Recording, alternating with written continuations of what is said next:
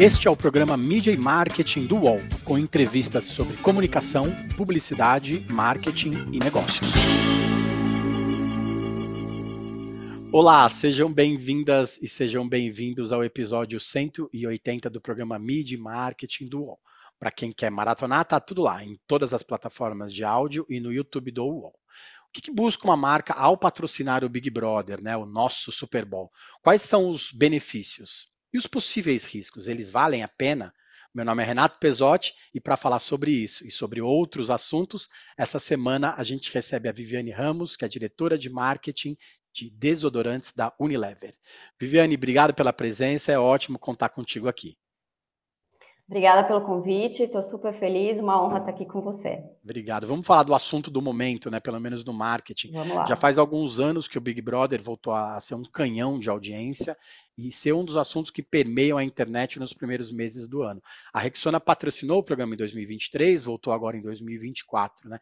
Queria que você falasse um pouco como que vocês desenharam a estratégia para a marca para esse ano, né? A festa de abertura, que esse ano teve Pericles, o Belo, o Soueto, é o grande início, é o grande start do programa, e é quando vocês têm que aparecer mais, né? Ativar mais a marca. Contam para a gente como foi a construção para esse ano do, do, Big Brother. Legal. A gente começou essa jornada o ano passado, é, foi uma jornada bem legal para gente. A gente começou comprando o cinema do líder, e Rexona é uma marca que fala sobre movimento né? Então a gente tinha aí um desafio muito grande de como a gente transformava esse momento de cinema, que é um momento mais estático, né? Que as pessoas vão lá para aproveitar, dentro da proposta da marca de movimento. E, e, a gente criou algumas estratégias junto com a Globo para de fato conseguir trazer isso. Então a gente criou umas dinâmicas de liberação do cinema e tudo mais, uh, que fizeram com que a gente conseguisse construir a mensagem da marca ao longo do programa. A gente fez a primeira festa, que foi maravilhosa. A gente contou com a presença da Anitta, a gente trouxe mais outras atrações, então foi bem bacana para a marca. E a gente viu todo o resultado super positivo, então a gente mensurou isso e a gente viu quanto as pessoas que foram expostas ao Big Brother, não só na TV, mas toda a estratégia né, online que a gente faz, o quanto foi legal e o quanto reverberou, e inclusive aumenta a, a, a percepção de consumidor de compra, né, a intenção de compra do consumidor.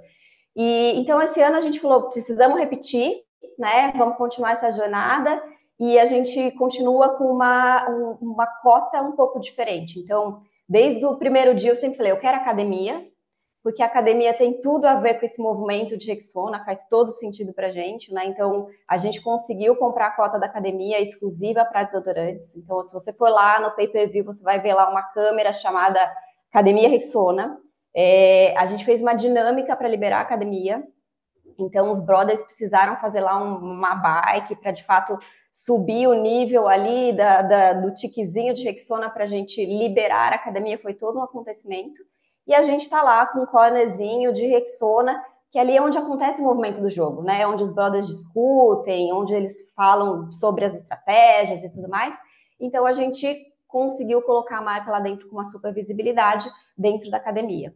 É, além da academia, a gente comprou uma cota que também trouxe a primeira festa de novo para gente. Então, esse ano a gente veio com as três atrações que você já comentou. Trouxe o Belo voando lá.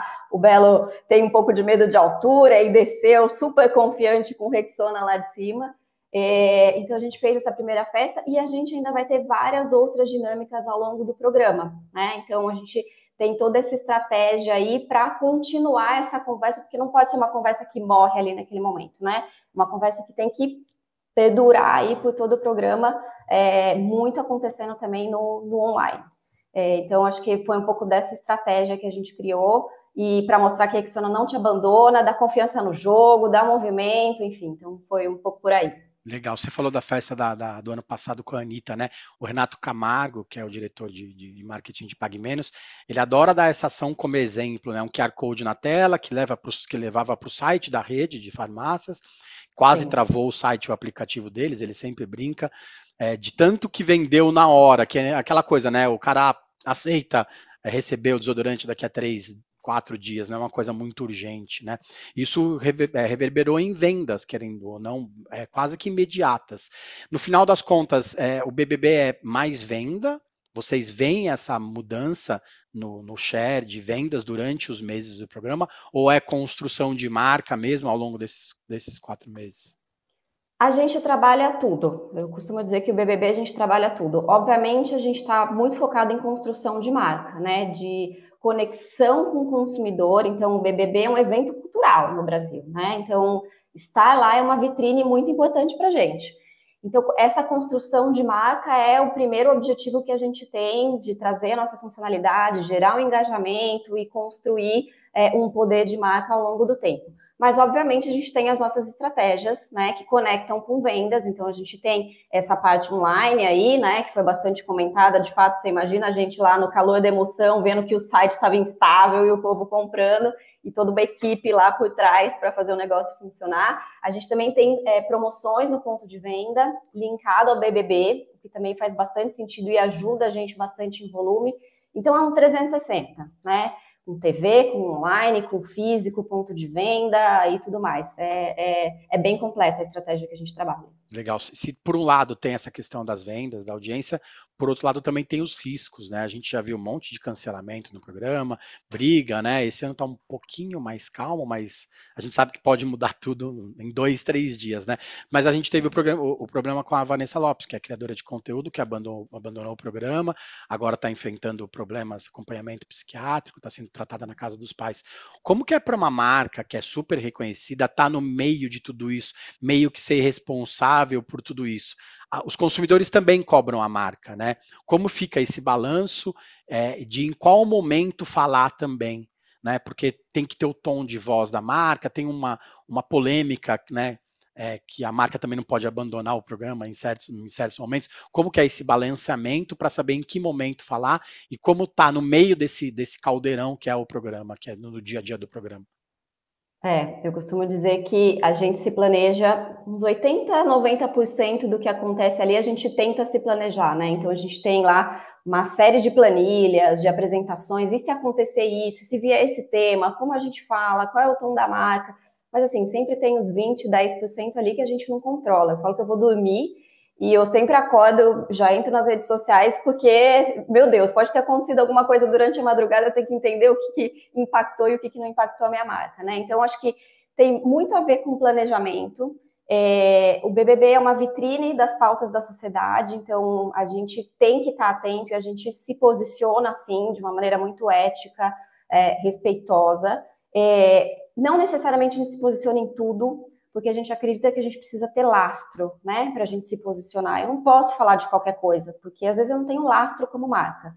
Mas, obviamente, temas mais é, específicos, polêmicos e que, enfim, então, de certa forma, infringindo né, as leis da sociedade, a gente se posiciona assim de uma maneira sempre muito respeitosa, né?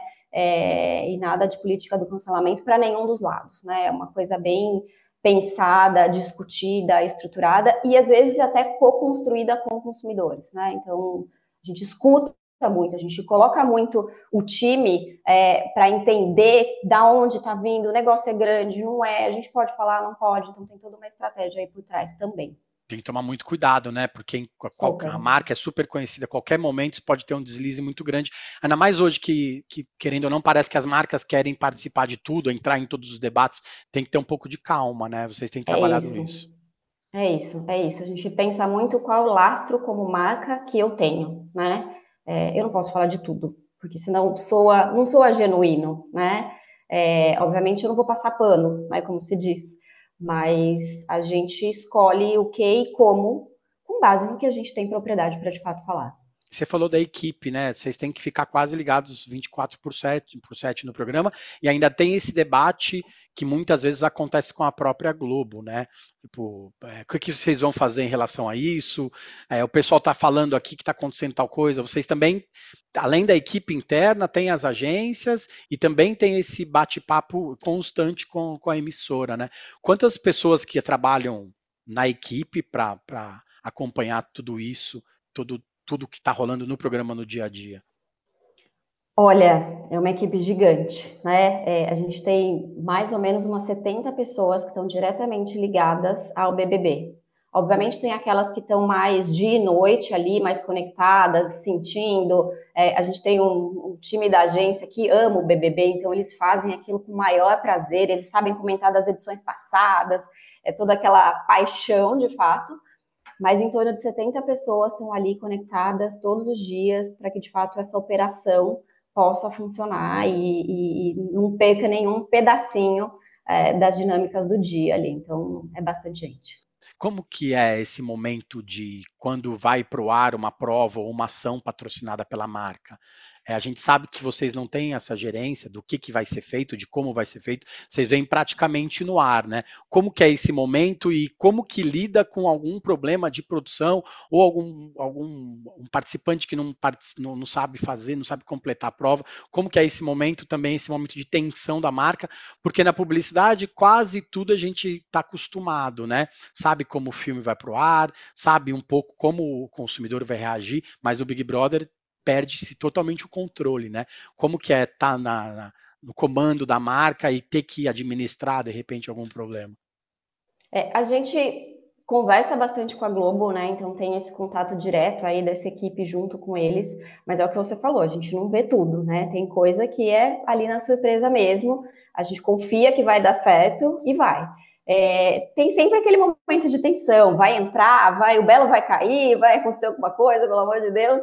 Então, sempre tem os momentos de tensão, ainda bem que a gente usa a Rexona, né, para estar tá confiante, para estar tá protegido ali naquela tensão extrema que a gente tem. É... E vai, e, e, vai. Até agora, tudo deu certo, então a gente está super feliz que nada aconteceu, a gente espera que nada aconteça por aí.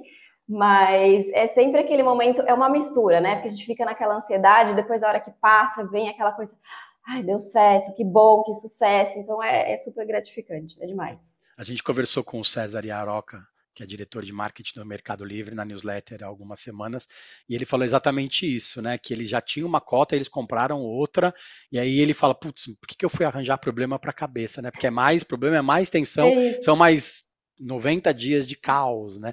Vamos falar um pouco da Anitta, né? Que vocês patrocinaram ano passado, você já tem é uma parceria de longa data com, a, com ela. Pelo terceiro ano, vocês estão patrocinando as festas, os eventos dela pré-carnaval. Ontem teve o último. A gente às vezes não tem ideia do tamanho do alcance de uma artista como ela, né? Você está há quatro anos nessa posição na empresa. Me dá um panorama do que que desse tempo de parceria, o que que mudou com, com a entrada dela, desde os lançamentos do, dos produtos que ela tem em, coprodução com a marca, até os patrocínios para esses eventos do dia a dia? É, a nossa parceria com a, com a Anitta é, tem quatro anos, né? Então a gente foi evoluindo ao longo desse tempo. Começou lá atrás um post que a própria Anitta fez. Então ela falou: eu queria ser é, patrocinada por uma marca de desodorantes para que eu pudesse oferecer para as pessoas sem parecer indelicada. E aí o nosso time de Digital Hub, super antenado, viu, foi lá, mandou um kit para ela. Ela amou, a Anitta já é, falou várias vezes, ela era consumidora de Rexona, então foi um, um casamento ali super natural, né? Super genuíno mesmo, de fato, não é só da boca para fora.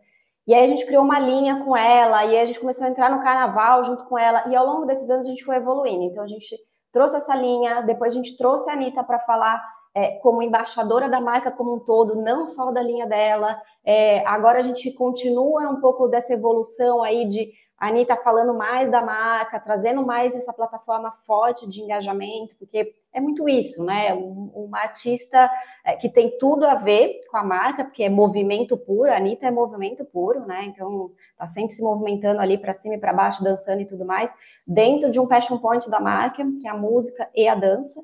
Então a gente foi construindo até muitas vezes com ela essa evolução de como falar, é, é da linha, é do, da linha como um todo, é só da linha dela, e tamo, a gente testa muita coisa né, com ela também, então faz muita coisa diferente.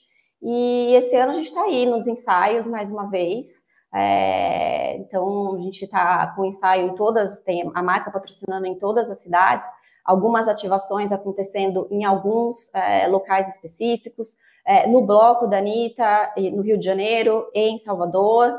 Então tá bem, tá bem robusto o plano de carnaval. A Anitta tá com um plano de Out of Home com a gente, então a nossa garota propaganda num plano gigantesco de Out of Home, é, bem interativo, bem disruptivo, bacana. A gente vai ter uma estação dentro do, da Fradique Coutinho, que é a estação do Fevo, onde a gente vai botar todo mundo para dançar dentro do metrô, né? Então tem a cara da Anitta lá, né, como nossa garota propaganda, mas muito desse movimento do carnaval, uma bandinha tocando, então é, as pessoas interagindo ali com esse momento é, carnaval no dia a dia mesmo, bem bacana para trazer esse espírito da marca, né, essa experiência da marca dentro do metrô, super inusitado. E como que é lidar com um artista que a gente sabe que a Anitta não tem muito, muito freio na língua, né? Ela fala mesmo que tem vontade. Ela virou garoto propaganda meio que assim, né? Falando, ah, eu quero que vocês me patrocinem.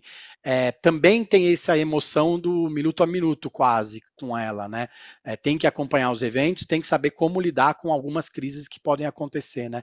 Que também, às vezes, podem ser boas para a marca, né? Não tem problema. Zero crise até agora, tá? Então, assim, estamos bem, estamos zero crise até agora.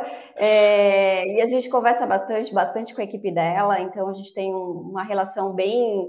É, eu acho que por ter sido tão natural, né, tão genuíno, é, eu acho que super funciona e funciona de uma maneira muito tranquila, né? É, e a gente acerta ah, um pouquinho menos aqui, um pouquinho mais ali, vamos falar desse jeito para cá.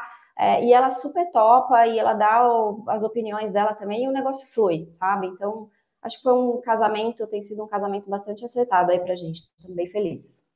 Legal, a gente vai para o intervalo, já já a gente volta com a Viviane para falar um pouco sobre outras estratégias da marca para o ano todo. Até mais. O UOL conseguiu acesso exclusivo a mais de 6 mil páginas e 10 horas de áudios inéditos de processos judiciais envolvendo o Tiago. Entre eles, estava o caso de uma mulher que vamos chamar de K. Você promete nunca mais bater em mim? Prometo. Dou minha palavra. K é a mulher que deu o primeiro sopro para derrubar o castelo de cartas do empresário antes do caso da academia vir à tona. A experiência dela deixa explícito o modus operandi de Tiago Brenan, numa história que se repetia. Um método que começava com uma conquista, regada a gentilezas e muita ostentação. Um cavalheiro, né? Ele é um uma pessoa assim incrível, aquele homem perfeito. Mas que acabava em violência de vários tipos, como o próprio agressor admite em áudios exclusivos. Eu botei uma arma na sua cabeça? Não. Pois é, mas eu fiz a força com raiva, não fiz? Fez. E você dizendo não, não, eu fiz com raiva. Beleza, eu assumo. E esse é Brenan, um podcast do Wall Prime. Voltamos. Essa semana a gente recebe a Viviane Ramos, que é a diretora de marketing de desodorantes da Unilever. As marcas têm apostado muito em experiência, né? Têm patrocinado muito, muitos festivais. Isso foi até tema do nosso primeiro programa do ano com o Saad da Goé de mídia. O que, que uma marca de desodorante pode oferecer como experiência para o consumidor, para não ser, não ser chata, não ser invasiva, mas ao, ao mesmo tempo ser diferente e ser inovadora. É, tem que também tomar cuidado com o tom, né? Mas tem que oferecer alguma coisa, tem que ser uma, uma marca divertida e inovadora. Como que é trabalhar isso ao longo do ano, não só em eventos específicos, como durante o Big Brother e durante o Carnaval? É, eu acho que a gente tem aquela frase, né, que todo mundo fala que as pessoas se lembram, não se lembram do que você fala, mas elas se lembram de como você faz com que elas se sintam, né? Então a gente busca muito isso. É, eu já falei um pouquinho que Rexona fala de movimento, né? Tem esse propósito do poder do movimento e a confiança que o produto dá para você se movimentar e quebrar todas as barreiras que você tem no seu dia a dia. A construção que a gente tenta fazer é realmente desse momento de experiência onde a gente traz a funcionalidade de uma maneira bem engajadora e às vezes até é, subliminar, né? Então é, nem é tão direto assim. Então acho que um exemplo que a gente trouxe é, no primeiro Big Brother a gente tinha que fazer, queria falar da superioridade de produto, né? E a gente tinha a festa. Como é que eu falo de superioridade de produto numa festa, né? É, então a gente construiu uma festa de 72 horas, que é o benefício de Rexona para gerar todo esse engajamento e essa conversa. Então, toda vez que a gente quer trazer essa experiência, a gente está sempre ali antenado, tentando trazer de uma maneira é, genuína diferente, porque senão é só uma marca falando, não é uma marca te fazendo sentir.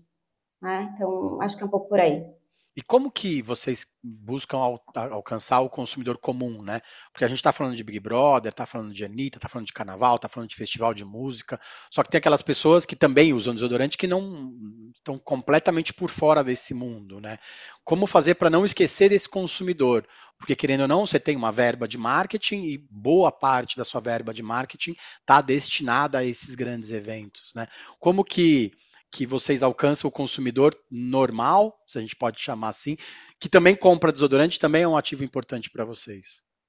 A gente tem alguns pilares, né, dentro da, então a gente tem um pilar mais de ativação, de engajamento, e a gente ainda tem um pilar mais de mídia tradicional, de campanhas mais tradicionais, que é a marca falando com aquele consumidor. Tem muita campanha de ponto de venda, e também tem muita promoção que conecta de uma maneira mais tradicional. Então, acho que o plano de Rexona é um plano bastante completo, que trabalha tanto essa parte mais ativação, experiência, quanto aquela parte né, mais tradicional ali, que ainda faz muito sentido, obviamente sempre de uma maneira mais disruptiva, porque senão vira né, paisagem e ninguém, ninguém nota. É, mas é um plano bastante 360 e completo e cheio de estratégias para a gente pegar dentro do nosso target ali. Legal. Qual é, o, qual é a grande missão do marketing dentro da empresa? É, hum, é, vender mais? É construir marca? É ser tudo isso? É estar do lado do CEO dando uns toques? Qual, como que você vê essa posição hoje, que algum tempo atrás perdeu um pouco de força, ganhou um pouco depois da pandemia? Qual que é a função do marketing dentro da empresa hoje? Eu falo que marketing faz um pouquinho de tudo, né? É, então, marketing está sempre lá, tem que saber um pouquinho de finanças, tem que saber um pouquinho de vendas, tem que saber um pouco de RH, tem que saber um pouco de tudo. Obviamente, a gente tem uma função é, de vender produtos superiores, de trazer uma comunicação eficiente para o consumidor, mas eu também gosto de dizer que o marketing é responsável pelo propósito da marca, né? É aquele que lidera o propósito da marca. E quando eu falo de propósito, não é só aquele propósito de fazer o bem, que né, a gente, todas as empresas falam muito, ah, eu tenho que fazer o bem, eu tenho que né, construir aquela coisa grande. É, é isso sim, mas é o propósito do dia a dia. Então, é, eu sou responsável por deixar aquela pessoa que pegou três é, ônibus às cinco da manhã para chegar no trabalho, quando ela chegar no trabalho dela, ela não vai estar tá com mau odor, ela não vai estar tá com aquela pizza embaixo do braço, né? Eu sou responsável por prover um produto para uma pessoa que correu o dia inteiro chegou no fim do dia, foi para a faculdade, não vai ficar constrangida porque está com mau odor. E a gente sabe como o brasileiro é fanático por essa coisa de higiene. Então, eu costumo dizer que o marqueteiro hoje ele tem uma missão muito importante de propósito. O propósito grande mas o propósito do dia a dia também, que é muito importante e, e, e faz toda a diferença dentro de um produto. Me fala uma fonte de inspiração, um livro, um site que você entra todo dia ou não, um filme que você sempre pensa é, quando você está trabalhando, uma coisa que te faça feliz. Olha, vou te ser bem honesta, ultimamente eu tenho lido bastante coisa de mãe, que eu tenho gêmeos, é, seis anos, os dois, e mudando de escola, então ali estou bem num, num processo de, de educação mas eu acho que tem um, um, o livro de How Brands Grow, né, do Byron Sharp, que não é tão recente, mas eu acho que traz ali essa, essa, essa coisa do mental e physical availability que a gente tem que ter no nosso dia a dia a todo momento. Né? Então, para mim, é uma grande fonte de inspiração quando a gente precisa buscar consumidores novos a todo momento, senão a gente de fato não vai prosperar como marca, né? E manter uma marca líder de mercado crescendo não é um trabalho fácil, né? Então, renovar esses consumidores é sempre uma, uma grande batalha. Então, eu busco bastante inspiração que, que vem daí. Me conta uma campanha de uma outra marca que você olha e fala, putz, é para isso que eu acordo todo dia, é para isso que eu fiz propaganda, é por isso que eu trabalho com publicidade.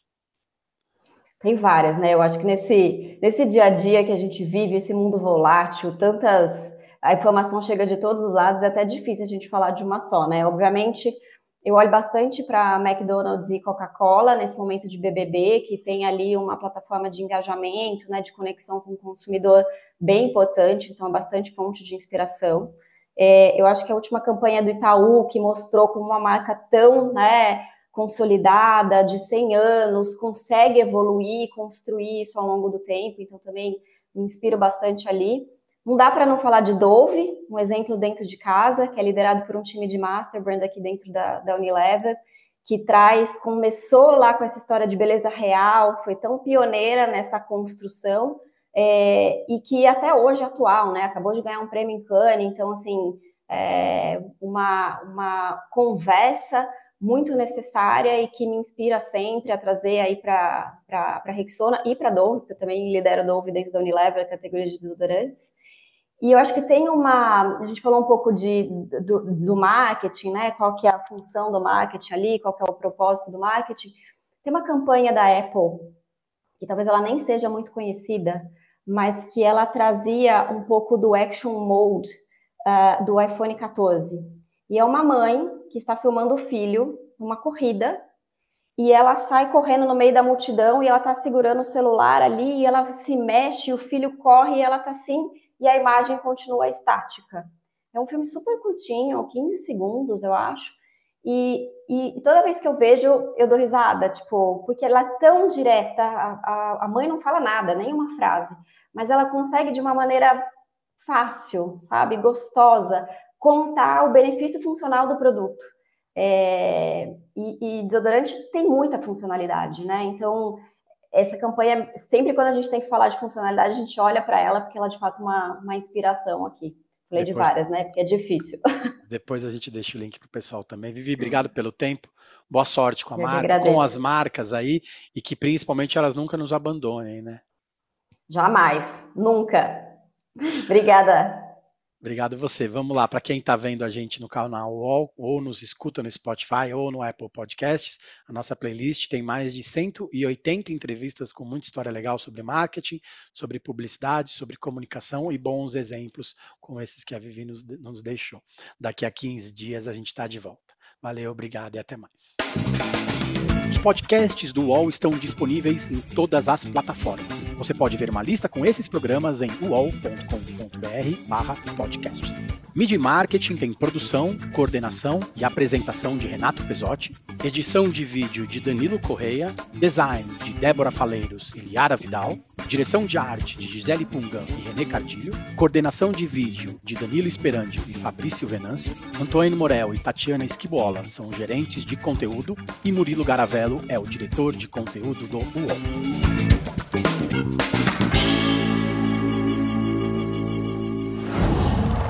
Qual